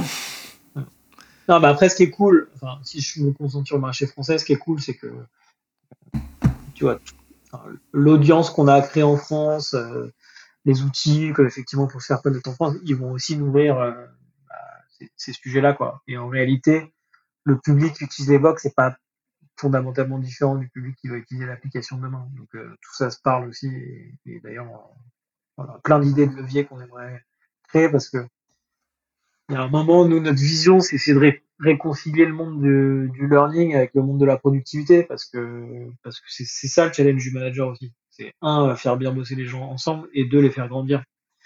Et, et, ça c'est vraiment un truc euh, on a vraiment encore plein de trucs à craquer, mais c'est un truc sur lequel on se dit, bah, ouais, faut qu'on arrive à remettre le learning plus dans les équipes opérationnelles. Et puis, il faut qu'on arrive aussi à, à, aider les gens à travailler plus calmement s'ils le souhaitent. Quoi. pas calmement, travailler plus dans le calme s'ils le souhaitent. Plus dans le calme, oui, oui, je vois ce que tu veux dire. Mais c'est une belle émission. J'espère que tu y arriveras. Merci. J'espère que tu y arriveras. Du coup, on y arrivera. Il faut, juste qu'on prenne le temps. Et ça, je pense que c'est un, c'est un sujet aussi. C'est euh, ce qu'on fait avec nos box, avec les verticales qu'on crée, euh, c'est qu'on se crée du temps en fait. On se crée du temps pour mettre en place le reste. Et ça, c'est un, c'est un, c'est un, super sujet quand t'es, quand t'es, euh, je, suis juste, mais quand t'es indépendant, c'est ça le vrai luxe en fait. C'est de réussir à trouver tes premiers leviers pour t'acheter du temps sur la suite. T'es un peu dans cette course-là, mais voilà, c'est le gros sujet, euh, c'est le gros sujet pour nous et, c'est là où on s'éclate aussi. On est très content des petites victoires qu'on a, qu'on a pardon, et c'est ce qui nous permet de, de bien construire l'avenir. C'est un, un, des trucs, euh, du coup, c'est tout, tout, à fait complémentaire avec ce que tu étais en train de dire, que je trouve qu'en tant qu'indépendant ou créateur de business, on loupe un petit peu. Euh, ou en tout cas c'est pas bien mis en avant quand tu écoutes ou tu lis des choses euh, au sujet de l'entrepreneuriat finalement c'est le fait que quand tu vas te lancer dans un business, tu vas avoir des choses à apprendre. C'est inéductable, tu vas avoir des choses à apprendre. Et en fait, si t'as pas suffisamment d'argent pour euh, prendre le temps d'apprendre, ben, tu arriveras à une deadline où ben, tu n'as plus d'argent, du coup tu dois arrêter ton projet. Mm. Et, et souvent on ne se rend pas compte, on se dit ben, je vais lancer un produit, je vais faire tant oui, peut-être. Mais c'est surtout, tu vas lancer un produit, tu vas prendre des feedbacks, tu vas apprendre de toutes les conneries que tu as fait dans cette première version. Ça va prendre un certain temps de modifier, tu vas revenir voir tes utilisateurs, et là, peut-être certains vont acheter, ou pas. Tu vas réapprendre et tu vas itérer jusqu'à arriver à un, moment clé euh, qui est le moment où tu as vraiment compris suffisamment de choses pour que les gens sont vraiment prêts à acheter en, en masse, et du coup, là, tu inverses ton ton, problème. Quoi. Maintenant, tu as plein de gens et c'est plus le même, la même problématique. Mais souvent, on oublie ça.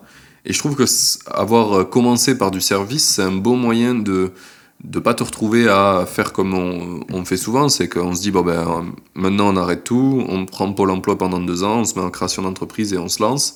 Et du coup, tu as une date de mort qui arrive super vite parce que deux ans ça va vite et quand tu lances un projet ben, surtout au début quand, quand tu sais que tu as deux ans d'un coup ben, tu, vas, tu vas faire les choses tranquilles les six premiers mois. puis après, les six mois d'après, tu te dire, ah, quand même, ça fait déjà un an. et puis là, tu vas commencer à parler de tes utilisateurs. Et bref, euh, tu commences à vite à court d'argent. Euh, parce que quand il te reste que six mois de cash, t'es pas bien.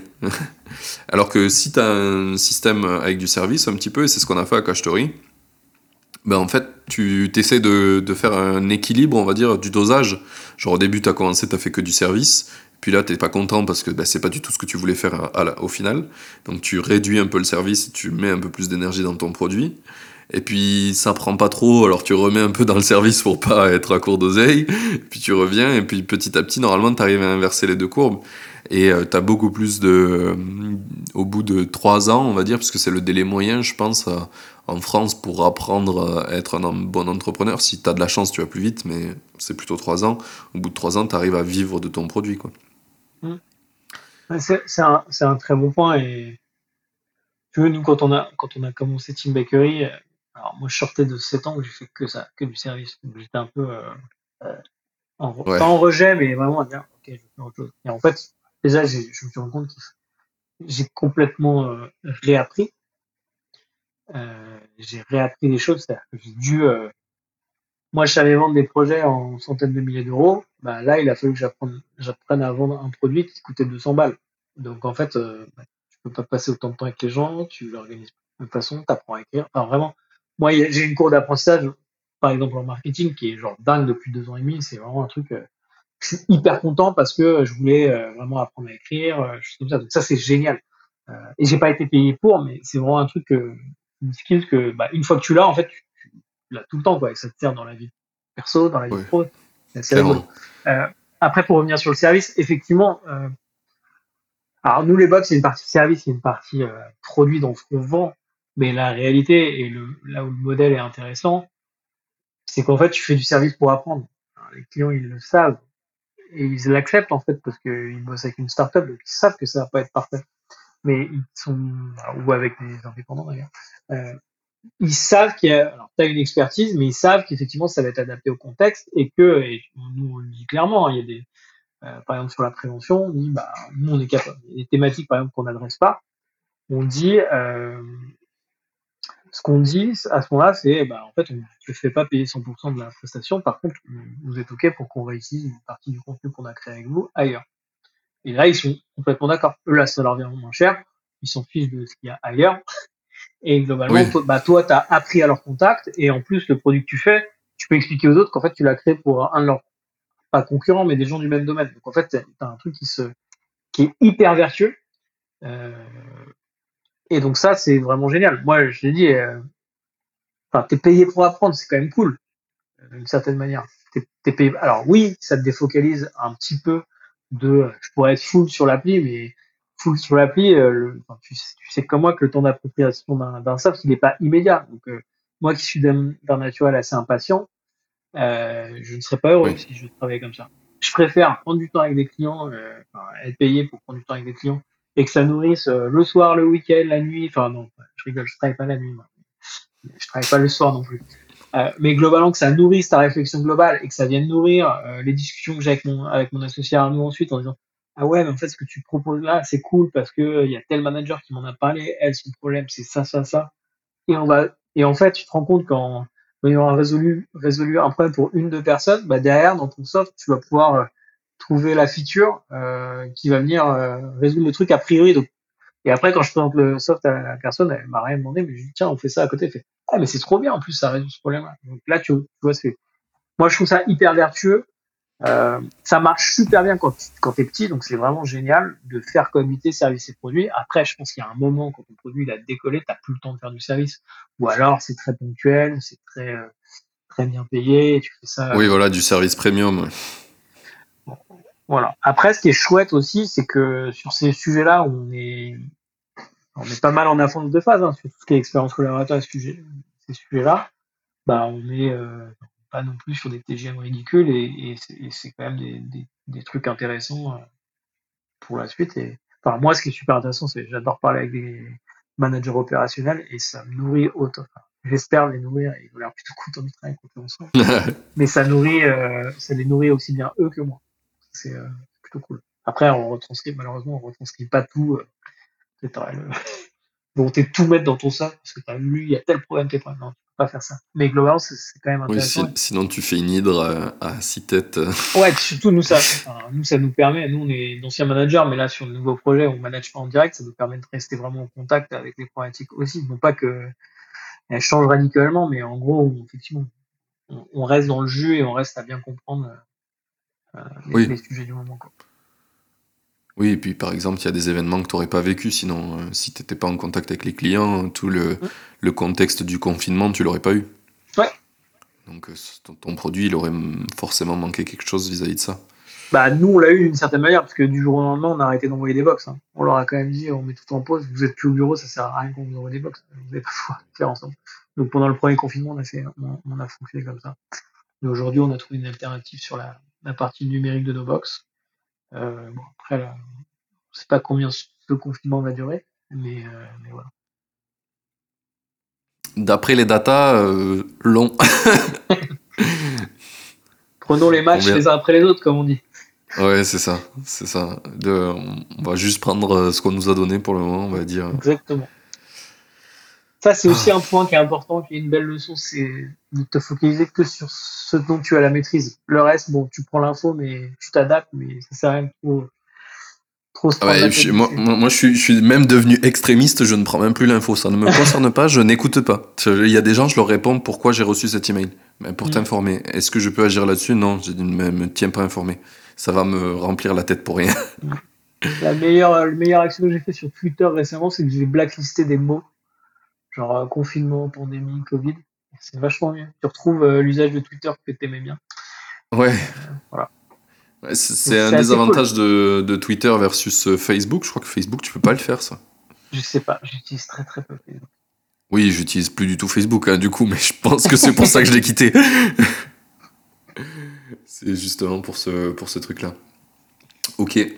Euh, et du coup, on n'a pas du tout parlé de plein de choses, euh, mais mhm. ça commence à faire du temps qu'on a parlé ensemble.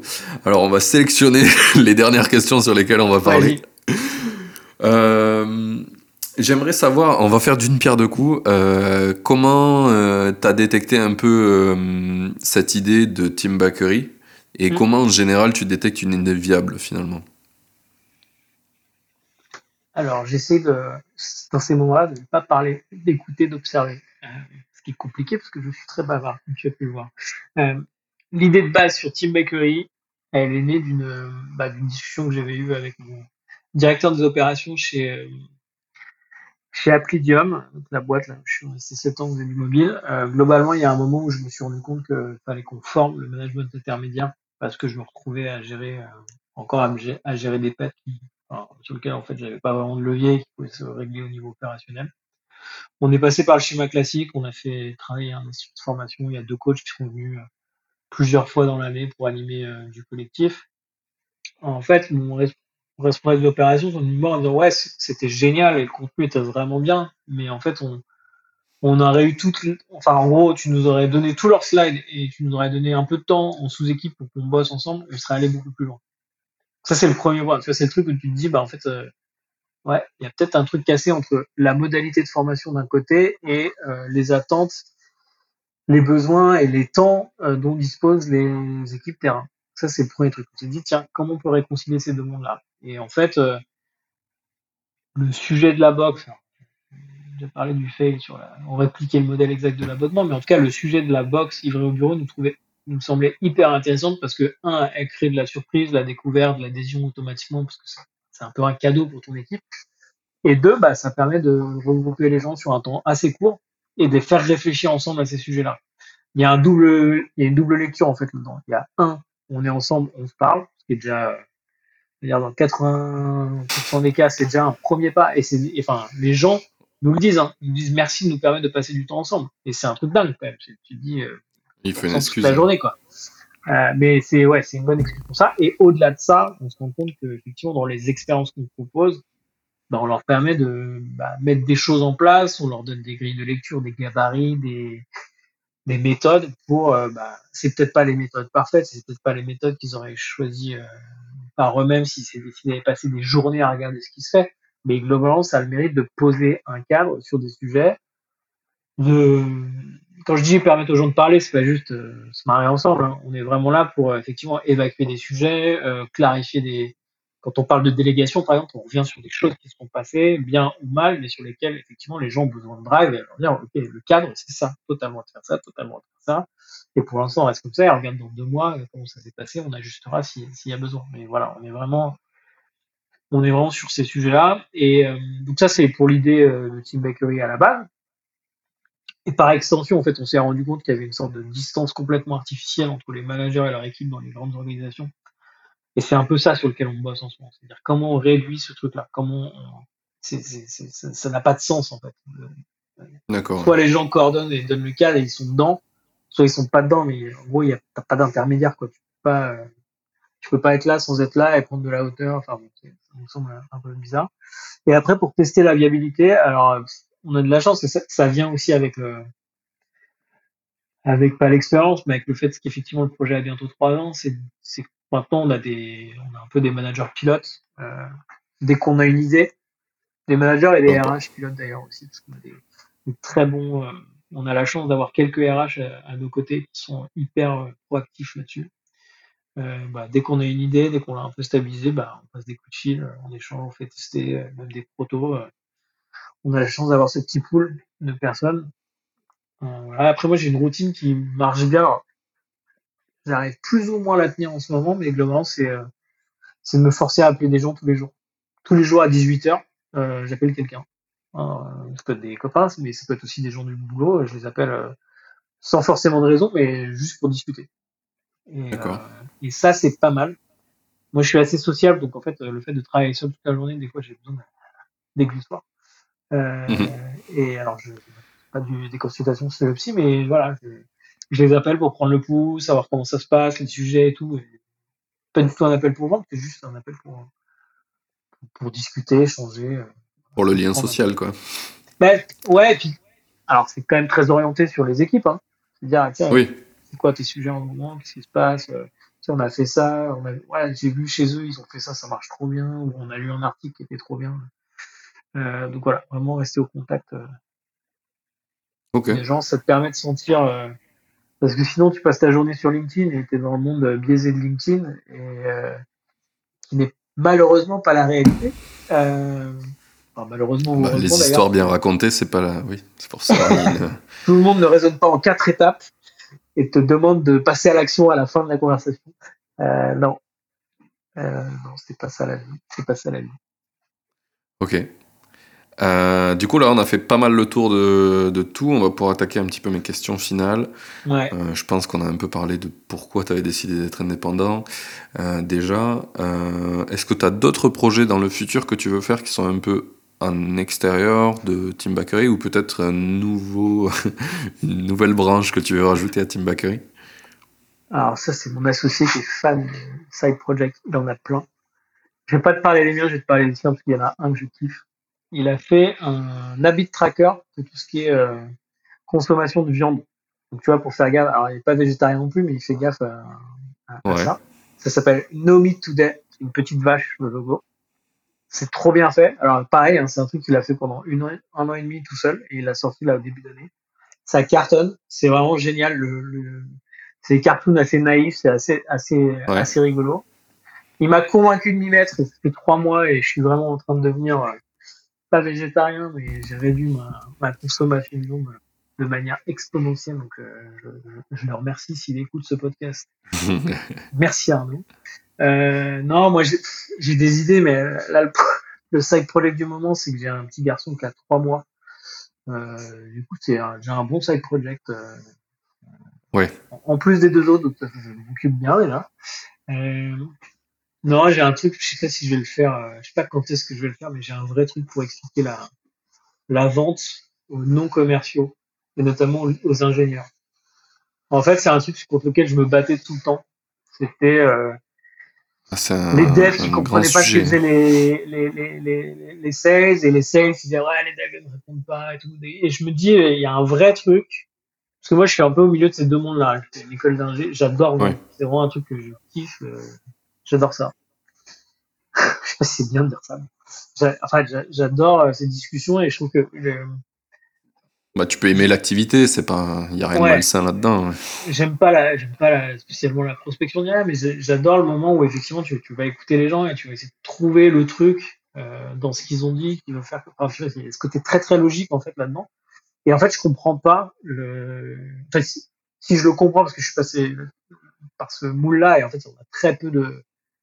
On n'est pas du tout sensibilisé à ces sujets-là quand on a fait des études d'ingénieur ou quand on verse dans ce milieu-là, il n'y a, a, pas grand-chose.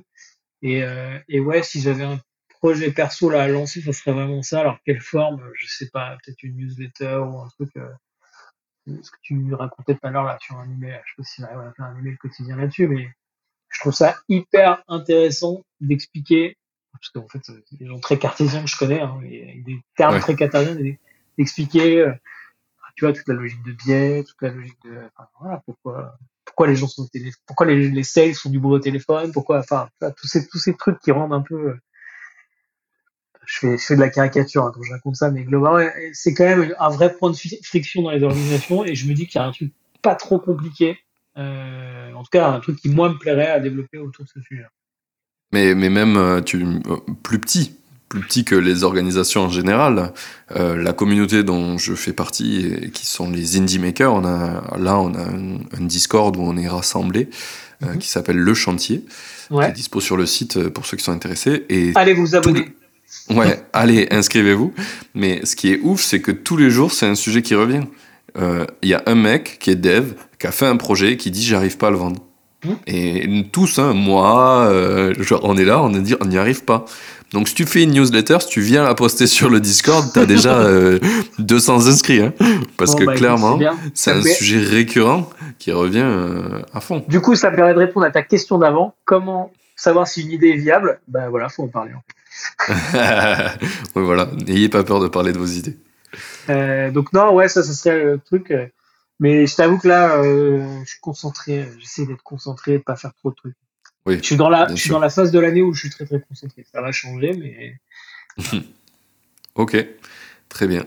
Euh, et eh ben du coup, on commence mes avant-dernières questions. Euh, qu'est-ce que tu aurais aimé qu'on te dise avant que tu te lances? Euh, Je pense que le truc central, c'est un, ça va prendre du temps. Euh, jusqu'à il n'y a pas si longtemps, tous les matins, quand je me mettais à mon bureau, je me disais, Mathis, aujourd'hui, reste calme, ça va prendre du temps. Euh, je, suis d'un naturel assez impatient. Et puis, euh, et puis en ayant fait du service euh, avec un truc qui, qui, grandissait vite, ça va très vite aussi. Donc, tu es dans un rythme, tu es dans un flux. Tu as une équipe de 50 personnes. Donc, en fait, le, truc, il a une inertie, ça avance comme ça. Et quand tu, quand tu te retrouves à deux à avancer sur ton projet, bah, en fait, tu plus du tout le même rythme. Et, et c'est ça qui est dur. Tu as des victoires, tu as des échecs, tu as des moments où tu te dis, mais merde, y arriver. Euh. Et, et, en fait, le, le vrai sujet là-dedans, c'est de garder ton cap et de te dire, bah ouais, ça va prendre du temps et il faut être patient. Et, et si là, ça va pas, bah en fait, euh, laisse de ta chaise, va courir, euh, va faire du sport, euh, va t'occuper de tes enfants. Mais globalement, pas t'inquiète pas parce que je sais pas si ça va marcher aussi bien que tu mais globalement, ça c'est vraiment le truc clé, c'est que ça va prendre du temps et ça, j'ai enfin, j'aimerais qu'on me le dise tous les matins. Euh, voilà. Après, il y a, y, a y a un autre truc aussi, c'est de pas écouter les conseils. enfin, pas écouter les conseils. C'est pas ça. C'est un peu comme quand t'as des. Je suis désolé, je suis très sur la parentalité en ce moment, mais de jamais écouter les conseils sur la parentalité. En fait, il n'y a, pas, a pas de conseils. Trois enfants, ils ont tous les trois grandi différemment. Il n'y a pas de conseils sur la parentalité. Quelques notions mais les gens qui te donnent des conseils sur parentalité, ne les écoute pas. Et en fait, c'est un, un, et au moment où je dis ça, en fait, je donne un conseil, il faut pas écouter les conseils, c'est assez euh, méta. non, mais globalement, tu as, quand même un sujet. Ce qui, est, ce qui est cool, ce que tu disais tout à l'heure euh, sur le télétravail, il y a plein de ressources aujourd'hui. Bah, de la même façon, quand tu veux te lancer aujourd'hui en Indé ou, ou, même que tu veux monter une boîte, tu trouveras tout sur Internet. Mais tu trouveras tout sous un prisme et sous le, tu sais, ce biais du survivant. C'est-à-dire que c'est les gens qui ont réussi qui vont t'expliquer comment il faut faire. Alors, en fait, quand tu réussis, tu as quand même une part de chance, tu as quand même une, on, a beau te raconter l'histoire comme on veut, bah, en fait, c'est ta version de l'histoire et tu sais pas exactement comment c'est passé. Donc, toujours avoir ce filtre quand tu écoutes un podcast, quand tu écoutes une vidéo, quand tu écoutes quelqu'un qui est censé être charismatique, te dire aussi, bah, en fait, euh, ouais, mais il n'y enfin, il est pas arrivé du premier coup et ce qui te raconte là, c'est filtré de toutes les, de tous les, comment dire, pas de tout, parce qu'ils en racontent, ils en racontent certains, mais de tous les échecs qu'il y a eu, euh, voilà, c'est, tu sais, as cette phrase qui dit, euh, réussir, c'est d'aller euh, d'échec en échec sans, sans, se démotiver. Oui. C'est un peu ça. C'est ça. C'est un peu ça. Et là, je suis très content de parler, mais effectivement, derrière, je vais avoir un pain à gérer. Euh, bon, bah, voilà, faut, prendre le recul euh, nécessaire là-dessus. Euh... C'est un peu toute l'idée du, du, podcast. Hein. C'est un truc que je répète à chaque fois, mais souvent, en tout cas dans les podcasts d'entrepreneuriat que j'ai entendus, bah, effectivement, on te raconte la belle histoire. Le mec qui en deux ans, il fait un million, tout se passe bien. Et non, en fait, la réalité, c'est qu'on est tous pleins à galérer un petit peu, et à grandir euh, en prenant du temps pour grandir, et que, et que et c'est ces histoires que je veux entendre dans ce podcast, parce que je pense que c'est celles qui nous rappellent c'est quoi la vérité de, de, la, vie entrepreneuriale. C'est peut-être moins sexy des fois. Il n'y a peut-être pas des choses euh, ahurissantes à chaque, à chaque podcast à, à, annoncer, mais en fait, il y a des petites vérités qui sont que c'est des petites choses tous les jours qu'on apprend qui font qu'on arrive à devenir un bon entrepreneur.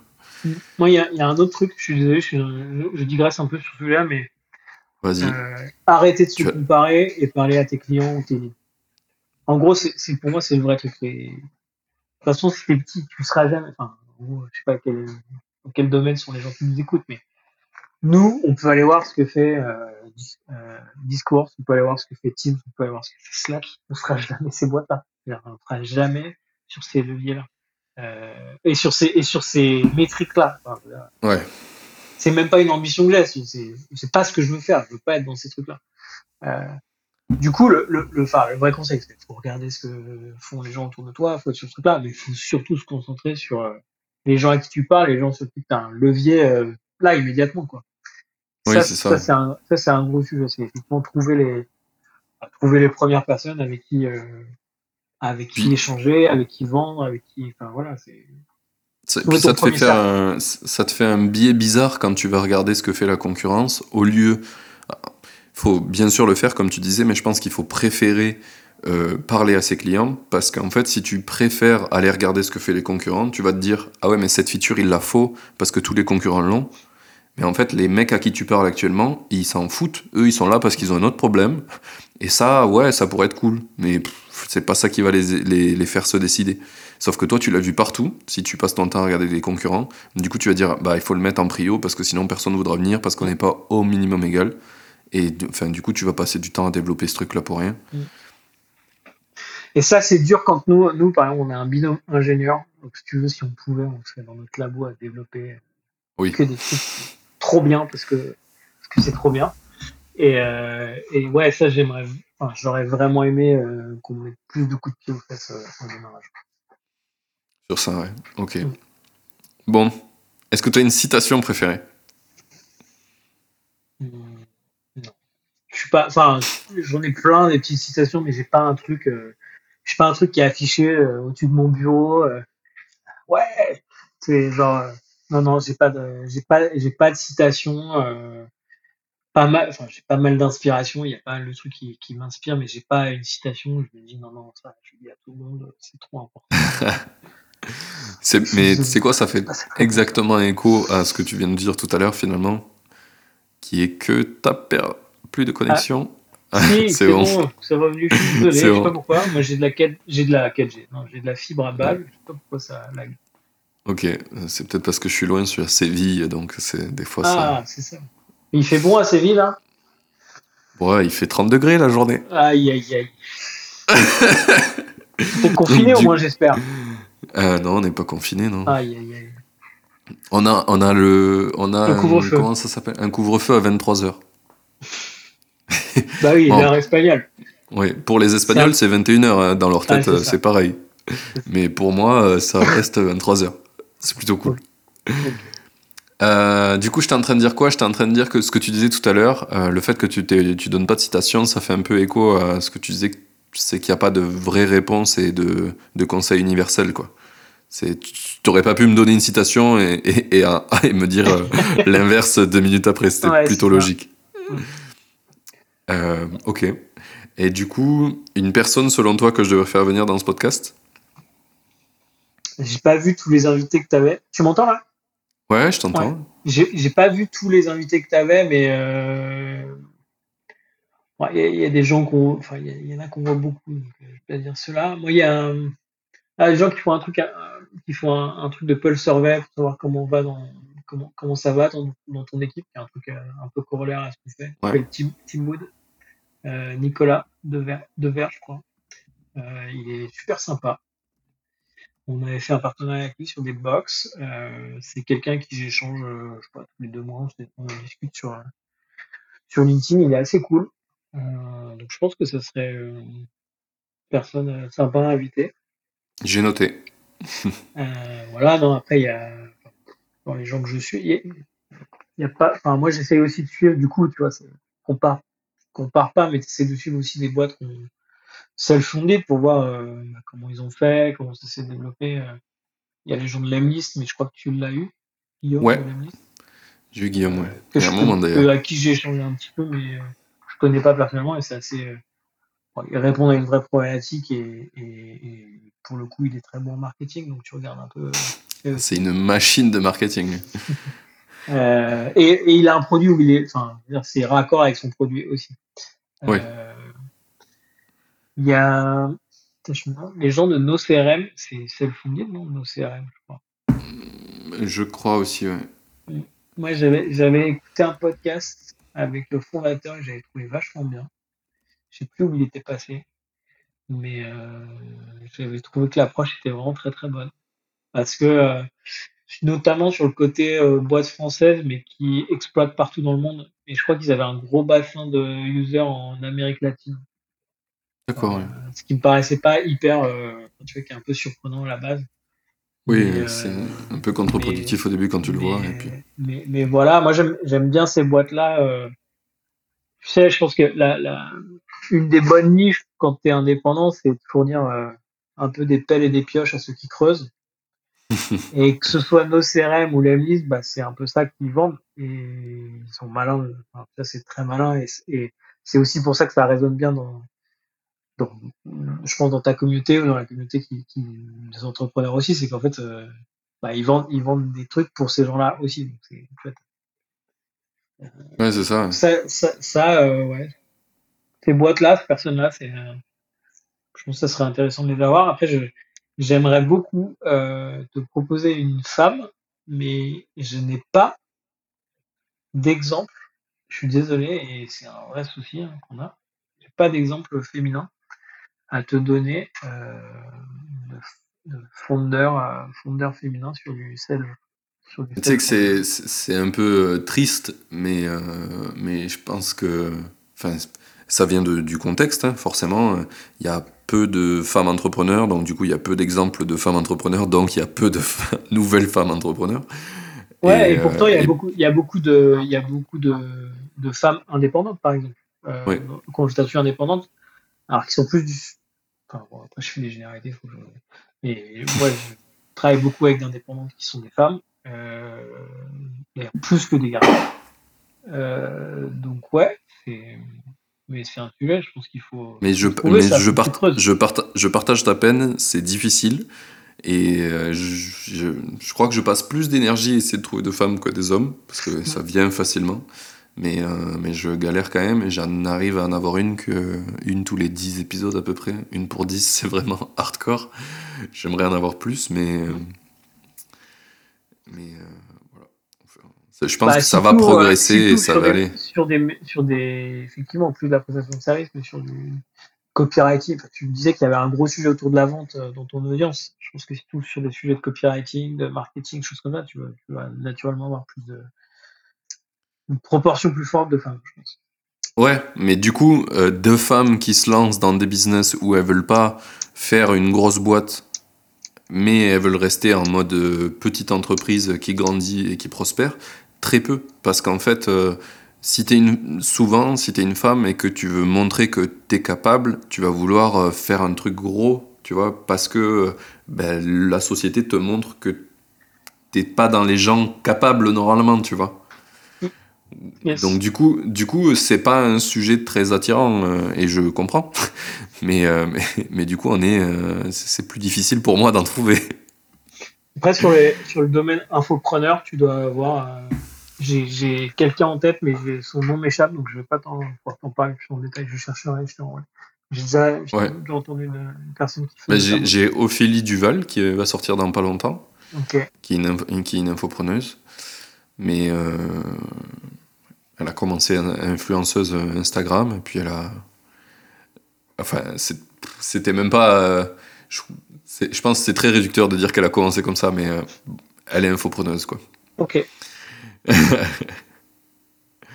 et, euh, et, voilà. Mais ouais, j'essaye d'en trouver plus. Euh, j'essaye d'en trouver plus. Et si vous, auditeurs, connaissez des entrepreneuses qui sont dans cette cible, vous pouvez aller sur le site Indie Maker. Tout en bas, il y a découvrir la liste des makers. Et vous pouvez ajouter n'importe qui grâce à son euh, nom de Twitter. Donc du coup, vous pouvez m'aider.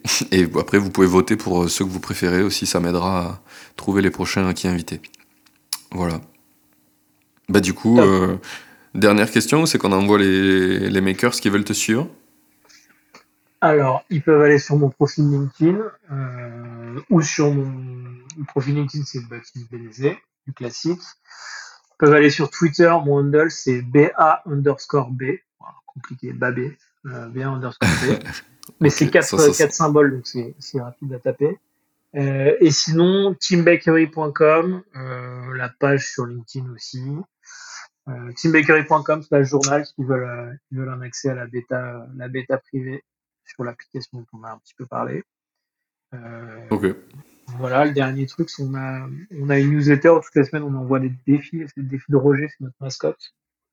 Alors, je sais pas si tu envoies la vidéo, mais il ressemble à ça, Roger. C'est un petit élan, un petit élan comme ça, qui est un peu ton collègue du bureau, un peu ton Gemini Cricket, ce que tu aimerais avoir au bureau. Euh, toutes les semaines, une, une situation classique du bureau. Alors, ça va de le dress code, euh, comment je fais un feedback, euh, comment je recadre quelqu'un, comment je j'arrête de courir après les informations, enfin voilà, expliquer en 5-6 points avec des trucs très très applicables, applicables pardon, à mettre en œuvre. Et puis régulièrement, on envoie aussi des templates euh, pour que vous puissiez mettre ça en place dans votre équipe, en tout cas partager avec vos collègues. Ok. Voilà. Tout ça, c'est sur le site ouais, il y a pas mal de ressources. On mettra tout ça dans la description du podcast. Cool. Euh, merci beaucoup. Bah, merci à toi. Euh, J'espère que c'était intéressant. On a bien discuté. J'espère que ça va intéresser les auditeurs. Euh, je pense, oui. Si les gens ont des questions, je suis dispo pour. N'hésitez pas à lui envoyer un petit message sur LinkedIn ou sur Twitter. pour le remercier d'être venu dans le podcast, mais aussi si vous avez des questions. Moi, je vous dis à la prochaine. C'était top. Merci beaucoup d'être venu. Je passais un très bon Merci moment. Merci à toi. Salut. Salut. Ça y est, l'épisode est fini. J'espère que tu as kiffé autant que moi. Merci d'avoir écouté. Merci à l'invité d'avoir pris le temps de venir. Et à dans deux semaines pour le prochain. Belle journée à toi.